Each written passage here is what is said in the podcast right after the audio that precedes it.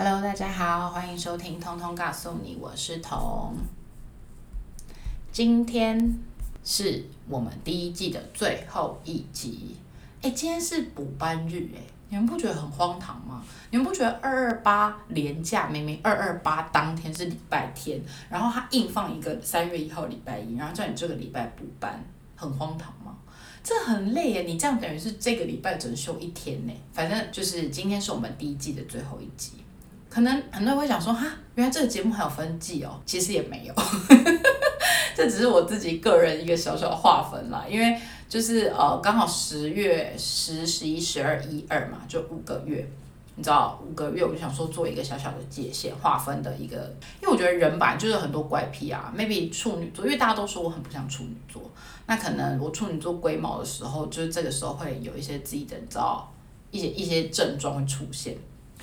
所以我今天就想来聊聊说，从十月以来这五个月。做这个节目有收到身边一些朋友，或者是大家，然后或者听众朋友，或者是朋友的朋友，身边的人，反正总而言之就是身边的人问的一些疑问，就是有问我的一些问题这样子。不过今天没有来宾，可能是因为我已经没有朋友了。哎，我最近常常就是跟我朋友聊天的时候，我就说我要敲他们通告，他们就是要这样三催四请，哎，就是一副好像很不愿意来上的样子，想说嗯。就是他们现在看到这个麦克风压力都很大，是反正就是一副不想来的样子。我那天，我之前某一集跟我老公就是约胖夫婿录的时候，他也是一副爱来不来。就是那一集我后来回去听，我真的觉得他搞木死灰耶，就是完全没有任何一点活力。好，反正总而言之，我们就先进入今天的内容好了。其实就从十月开始做这件事，就做 podcast 之后，就有还蛮多人问我为什么想要做节目。哎，这我们现在到底这个可以称为一个节目吗？管他，反正总而言之，就是为什么想要做 podcast。其实这个原因还蛮，我为什么会开始想做 podcast？其实这个原因还蛮，我觉得还蛮值得跟大家分享的。因为之前几集就有提到说，我在即将要满三十岁的时候蛮恐慌的，就是在呃三十岁生日前两三个月，我那个时候不管是在工作上开始。呃，工作上遇到的一些瓶颈，也不算对工作上遇到的一些瓶颈，然后，嗯，还有一些就是对自我的一些怀疑，就让我那个时候蛮焦虑的。但是其实我当时一直很不确定，就是我其实不是很确定说为什么会造成什么原因造成我对三十岁这个数字这么敏感，因为这个数字对我来说就好像是有一条隐形的线，它就是一直在。告诉我说，当你跨过这一条线的时候，你人生的所有状态都会被检视，不管是你的感情状态、婚姻状态、你的事业成不成功、你过去的学历，或者是你的成就，或是你现阶段收入等等，好像你都会被拿出来检视。其实你呃在求学阶段，在求学过程中，你可能最大的成绩的检视，你可能就是你的。考考高中、考大学，但我觉得三十岁就有点像是我们出了校园之后第一次的一个成绩的验收。然后我那时候就一直觉得说，很很被束缚，然后很很有压力的感觉。然后再加上，其实我过去有看过一篇 TED 的影片，就是 TED 演讲的影片。那它的主题就是在讲说，thirty is not the new twenty。它就它简单来说，这个影片就是在讲说，其实。呃，人的三十岁不会是一个新的二十岁的开始，因为其实现在这个晚婚的社会，其实很多人，因为其实现在念书的时间也长，maybe 你可能念书，大学毕业二十二、十二、二十三，然后在那个研究所，你在那个兵或者 whatever，你就是再去做一些事情。你在二十到二十九岁的这个阶段，大家都是在鼓励你不停的去探索，在鼓励的你去不停的去找到你想要什么。你可能会去 working holiday，你可能会去。呃，在感情上不停的尝试，不停的干嘛干嘛，但那个影片就是在告诉我们说，其实你不能在二十到二十九岁这十年，把时间都花在探索上面，你不可以一遍又一遍的不断的尝试，你不可以就是。呃，放任你自己去尝试，不管是感情还是尝试你想要的事业，你应该要非常尽可能的去累积你的人脉，去投入你的事业，去为你的将来打下一个基础。他就是一直在跟我们讲说，这十那个影片就是一直在说，这十年就是你未来人生的一个呃重大重大基础的一个 fundamental 的一个建立。然后他还他还说到说，呃，人一生中最重要的决定有百分之不知道六十还八十是在你三十五岁以前就已经决定完了，所以你在三十五岁之后，你能做出改变你人生的选择的决定，已经已经很少了这样子。然后那个影片看完就一直根深蒂固在我脑海里，就是好像一直给我一种无形的压力，就是让我觉得说，我我在三十岁要三十岁之前，我在不停的检视我自己人生过去到底这一段时间我得到了什么，或是我拥有了什么，好像都没有办法达到一个让自己满意的程度，然后我就非常非常的焦虑，然后也觉得自己达不到某一种收入，或者是呃没有。得到任达到某一种职位，我就是一个很失败的人。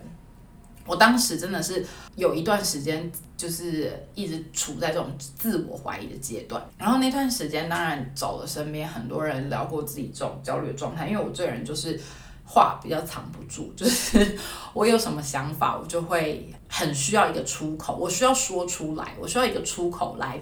讲出来之后，我自己。慢慢的再去梳理我自己的状态，所以我当时也找了很多人聊自己当时的那个心情，然后不管是家人、朋友、长辈，然后我先生都有都有被我打扰过这样子，然后其实大家当时都有给我很多的建议跟鼓励，就是包含就是说，哦，其实你没有比较慢，你你没有 delay，你在你可能觉得你事业上 delay 了，可是 maybe 你有去生小孩或是 blah blah blah，就是会有给我一些建议跟鼓励，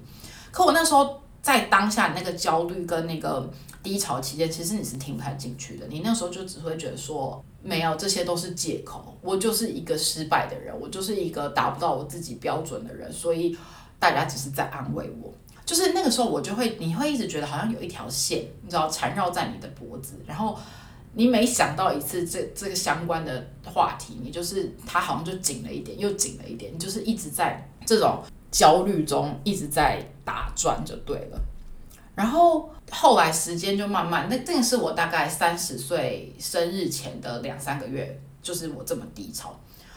然后到了时间就慢慢来到我生日的那个时候，因为我这个人有一个就是处女座的仪式感嘛，有一些奇怪的怪癖，因为我不是一个每一年生日都一定要举办很大型生日 party 的人，就是我是那种。呃，有没有过生日其实也还好，只是有某几年的生日我会比较在乎，比如说二十四岁，我二十四岁的时候生日也是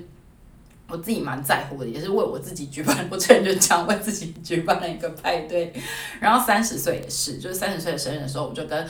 呃，我就想说三十这个数字嘛，我就找了三十个我身边就是比较比较 close 的朋友，然后请他们一起，就是在这天我们就一起庆祝这样。然后，所以想当然，我对这件事情这一天，我就是蛮期待，因为对我来讲，我已经累积了这么久，就是两三个月的压力。我希望在三十岁这天可以，到生日这天可以好好的饮酒，你知道，好好的释放。因为有听之前之前节目的听众朋友，应该都有发现，我就是有有在饮酒的女性，就是我也不能说我喝很多。但就是有在喝这样子，好不好？所以我的酒量就是算是还可以，就是虽然有随着年龄的增长有变差一点，但是还算是女生里面你知道尚可还能喝的这种状态。所以我那时候就是你知道内心就是已经打定好主意，我三十岁就是要来好好的给他喝一下。然后呢，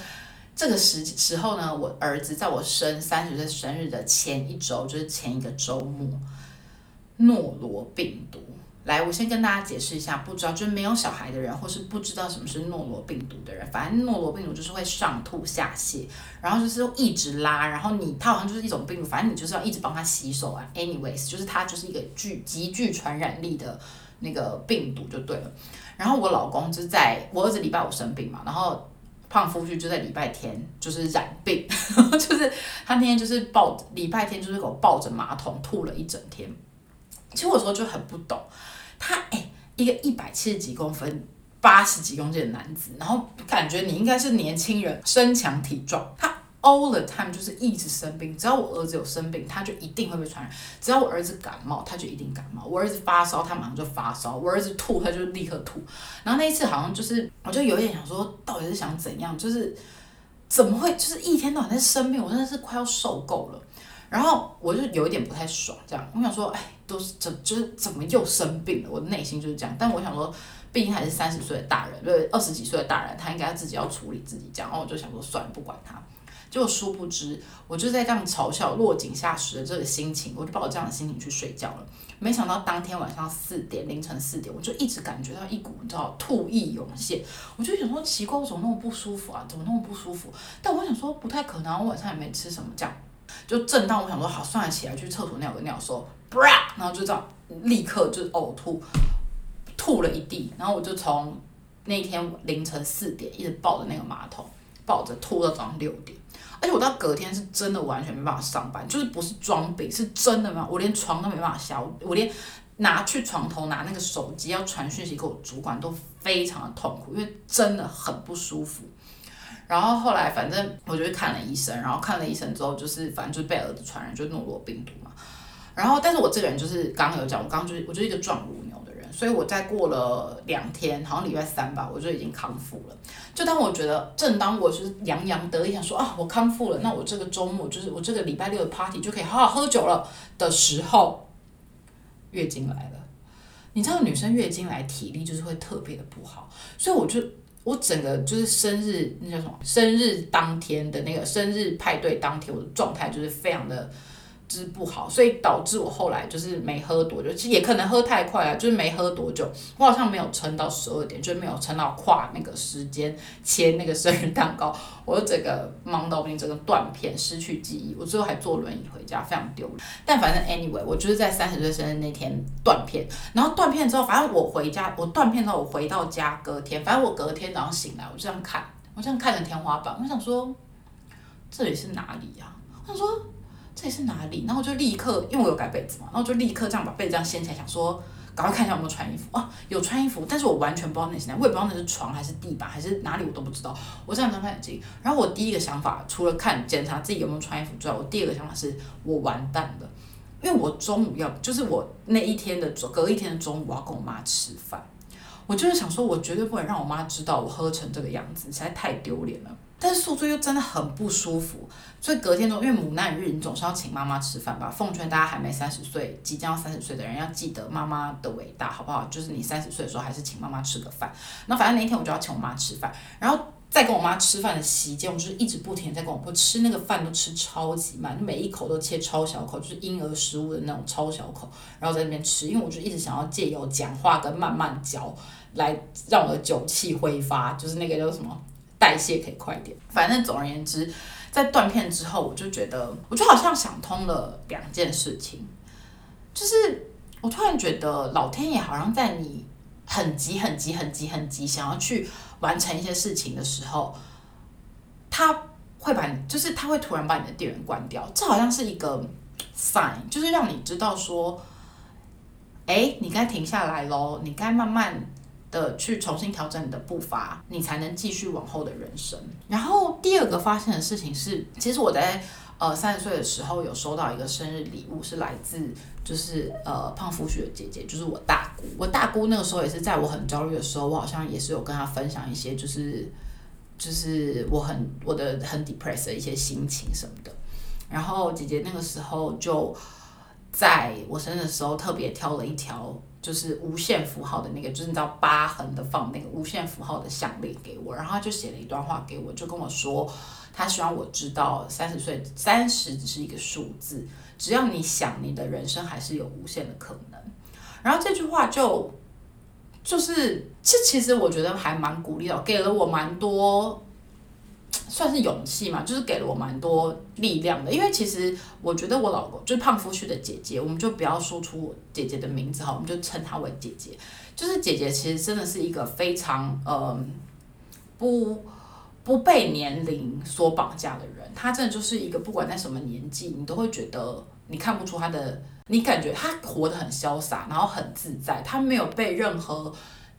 这个社会或者这个世俗框架所觉得你这个年龄该做什么事情而被绑架，他好像就是真的就是照他自己的步调在做他的人生想做的事情。所以我觉得他给我这一条这个礼物让我非常的，我觉得非常的合宜，因为他自己就是一个这样的人。我就突然想到说，其实你国国中的时候，比如说我十三岁的时候，我根本就觉得十十三十岁是一个。你知道天方夜谭，因为你十三岁的时候，你就会觉得说，你十八岁就是大人了，你就是大学生了，然后你二十五岁应该就是要是一个妙龄女子，是一个被公司重用的人，然后三十岁你就是一个成熟稳重的女性了，但其实根本就不是，因为你一转眼，你就是在吹三十岁的生日蜡烛嘞。好好，我没有吹到，因为我就短片，但反正 anyway，就是这给了我一个很大的感触。就是我突然觉得人生好像很长，但是也很短。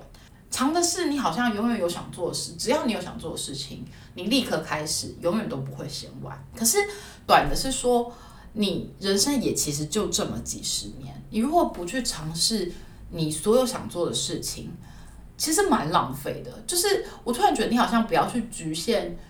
这件事情哦，因为有些人就可能会觉得说。比如说你你你他他想做这他他有一个梦想，你就跟他他就是你说那你鼓励他说你去做啊，他就说哦可是可是我会遇到什么样困难，可是一会变成怎样，可是如果我做这件事情就会怎样会怎样会这样会这样，然后我就有点觉得说，可是我们人生再怎么活也不过就是几十年，然后你看 maybe 我现在三十岁，我已经过了三分之一了，如果我剩下的时间还不能去做我想要做的事情，是不是就？枉费了，你知道来世上一遭的那种感觉，反正我当时就是这样觉得啦，所以我就开始做这个 podcast。然后其实也蛮多人后来后续就是也蛮，除了这这第一题，哎，刚刚的以上以上都只是第一题的答案，就是为什么想做这个 podcast，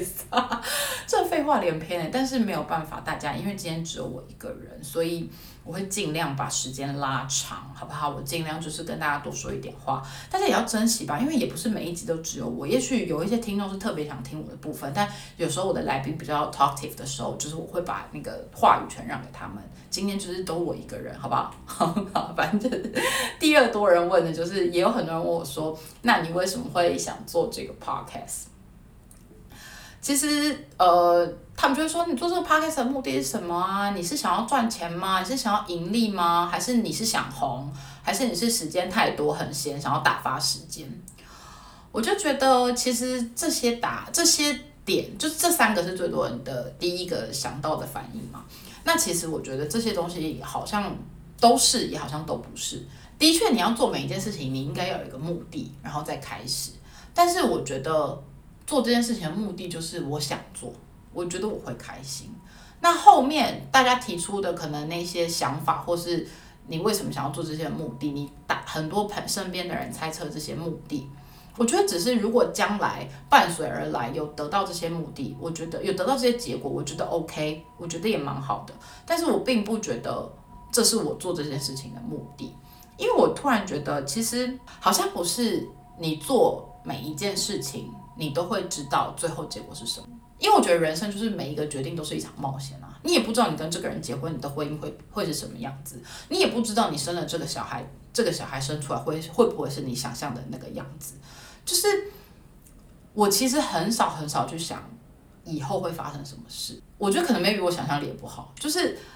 我觉得我想不到以后会发生什么事，但是我只能去做当下每一个我觉得。我想要做的决定，因为我觉得人类本来就不可能预知每一件事情的后果跟结果是什么啊，对吧？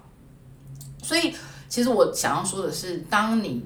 现在，或是当我们现在正在经历低潮，或是你所谓不如意、不顺利的时期，反而要越有去做出一些不一样、去 do something 的勇气，因为。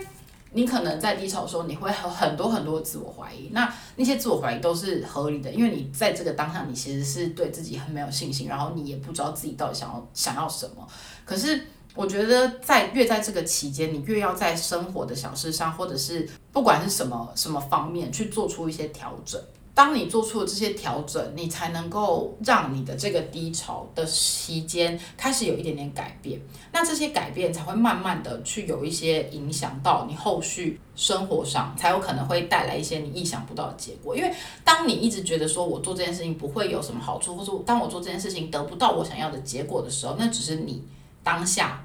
的想法，并不代表你真的做了之后无法获得这件事情。反正总而言之，我就是很谢谢这五个月大家有很多人给我很多回馈啊，我都牢记在心。当然也有一些批评啊，比如说我的回音很大，就是毕竟我们家就是我也没有什么特殊的空间，我也不是专职做这个人，我就找一个角落然后录音，然后大家就是说回音很大啦，或者是这个这个我真的是我尽量，可是我真的我我会尽力，但我不不确定能够改变到什么样的程度，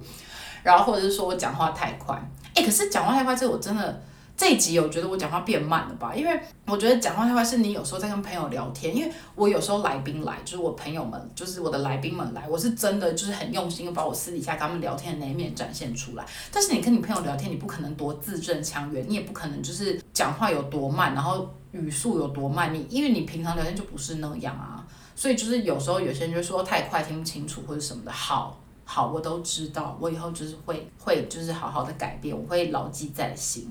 然后还有人说，就是会笑太大，说会爆音。好，反正我就是一个大笑姑婆，我就是很容易，很容易没事就一直在笑。好，我会注意，我也会注意，不要让那个声音太爆。我以后会有那个爆音的监控器，好不好？我会把大家的建议都当吸取教训，然后调整。然后也希望大家如果上班无聊啊、运动无聊啊、开车无聊啊的时候，都可以打开本节目，让我跟我的来宾继续讲一些五四三给大家听，这样。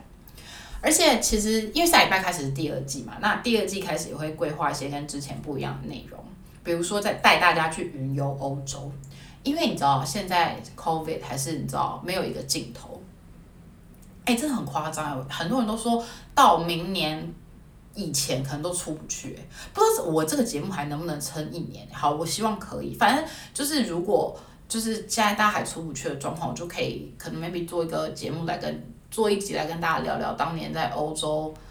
就是我可以假装是导游，然后就带大家去云游欧洲，真正的云游四海，分享一些我当年就是在欧洲流浪啊、规划旅行啊、然后自助啊的一些就是遇到的令人生气的事或者好笑的事之类。不过我真的觉得不能何不知道何时才能再说，我真的很痛苦诶。我希望我可以就是用讲的方式让大家知道引人入胜，我会努力。这个这个我可以把它想成一个。可能 maybe 会这样一集，或者也可以讲讲我之前在英国留学的生活有多苦。哎，真的，我这我说的苦不是说哦，我都去留学，然后还说什么我很苦，不是我的苦是说你那个时候的生活真是过紧巴巴。因为我是我们是先呃工作赚钱了之后。才又在出国念书嘛，所以其实我们已经有一段是算是财务呃自己的赚的钱，因为那时候你就单身啊，你也不需要拿钱回家什么，你的赚的钱就是 purely 你自己的花费、你自己的零用钱嘛，所以你已经有一段时间你有掌握一些财务的时候，然后你出国你又变成学生，你又没有收入，你那个时候是真的过经济上是真的比较拮据，因为那个时候你知道。最近我就是偶尔会剖一些，就是我在 IG 会剖一些，我会煮饭啊或者什么的，然后大家都不相信，大家都觉得说我是不是偷盗图还是什么的，但是我跟你讲，当你家。胖夫婿，当你家夫婿是拥有一丝丝客家血统，并且跟着你一起去，叫爱考爱 day 咯，跟着你一起去留学，而且严格控管家用与买菜金额的时候，我跟你讲，你真的是一身好本领，就是这个时候练出来。跟你讲，那个时候我们每一周他都规定我们只能买某一个件，比如说那个时候一周我们两个人住，他都规定你只能买。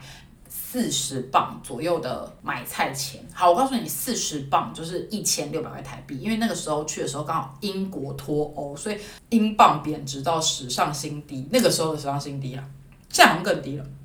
但反正 anyways，他每个月就是每个礼拜就是规定我们只能花四十到五十磅。所以中间如果有，比如说你今这个礼拜你多买了一点，他就在结账，他结账的时候他就会跟你讲说，因为那个欧洲英国的卖场很多都是你可以自助结账的，他就会说。为什么这么贵？然后他就说多了五磅，那你把这个退掉。为什么这个没有打折？你要买？我就说，可是我这个礼拜真的很想吃樱桃，或者是我觉得，呃，比如说我们家锅子真的坏掉，我想买一个锅子。他就说好，那你下礼拜就是少五磅哦，下礼拜就只能花三十五磅这样。他就每个礼拜都这样，所以你根本就没有钱，你根本就没有钱在外面吃什么餐馆呢？因为他就是严格控管你的花费，不觉得很荒荒唐吗？而且那时候你知道我们有多可怜？我们那时候去英国的时候，因为呃，住宿是一个蛮，就是留学生蛮大的开销。然后那个时候他就写，就是我们去呃租租那个学生宿舍的时候，他就硬我们两个人，他就硬去租，要去跟人家要求说他要住在一个单人房。那个单人房是怎样？你知道，就是有一天。因为那个我们的那个学生的宿舍底下是有健身房的，然后他有一些管理的人员，就是他有一些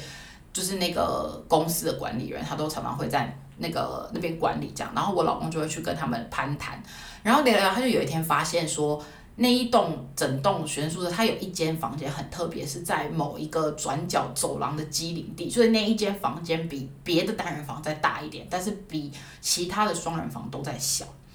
然后呢，他就看到那间房间，那那个房间的价格就是单人房的价格嘛，他就非常的想要去住到那间，因为我们那时候当时是住在双人房里面，他就去写信，我们就写信去询问说我们可不可以住那个单人房，那公司的人那就拒绝了，因为他就觉得说那个本来就是单人房的规格，他没有办法接受你们两个人去住这样。后来呢，我老公就是锲而不舍，三那个鼓起他的那个什么。舌灿莲花三寸，哎，反正就是反正就是舌灿莲花，去跟人家讲说他有多喜欢这里，他住了这，他他有多喜欢这间公司，然后我们的预算的考量什么巴拉巴拉，讲了一堆，我其实不是很确定，反正他就写信，然后又去撸了那个公那个管理员，对，反正就一直烦人家，然后到最后那人就说好，不然你们每个月，因为因为那个的收费方式是走一个礼拜一个礼拜收，然后假设一个礼拜是呃两百磅好了，假设我也不太确定，反正一个礼拜两百磅好了，他就说。那个两百磅是包含所有的网络、瓦斯、电费什么，全部都含在里面，对。他就说好吧，那你们如果真的两个人住的话，你就是一个礼拜多五磅，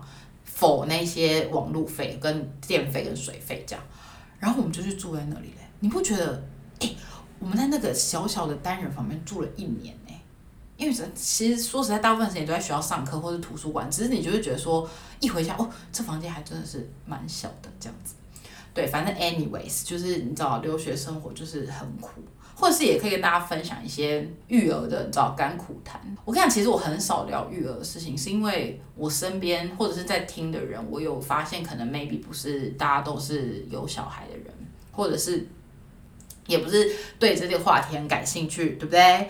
但是就是当年我育婴留停在家。带小孩，虽然我现在真的看起来很不像有在家带过小孩那种样子，但是我是真的当过全职妈妈，全职妈妈，全职妈妈很重要，讲三次。分享那集可能也会蛮黑暗的，毕竟当时也没有什么快乐的事情可以分享，也是有一些正向的心得啦。就是生带小孩或是养小孩这过程中，的确也是有一些蛮有趣的事情。当然也可以分享一些老公的坏话，不过这可大家可以做，你知道七七四十九集。我前两天才又被他气到，我觉得男生真的很白目。你知道我们家现在就是有一块地毯在客厅，然后那个地毯就是白色。然后我跟大家讲了，我们搬家搬过来已经快两个月，然后我每一天，我真的 every single day 都在跟我老公讲说，不要把拖鞋穿到地毯上面。然后每一天我都看到他的脚，就是穿着那个拖鞋踩在我白色的地毯上。然后我昨天，我前两天我真的快受不了，我就跟他讲说，你可不可以不要把拖鞋穿到地毯上面？到底要讲几遍？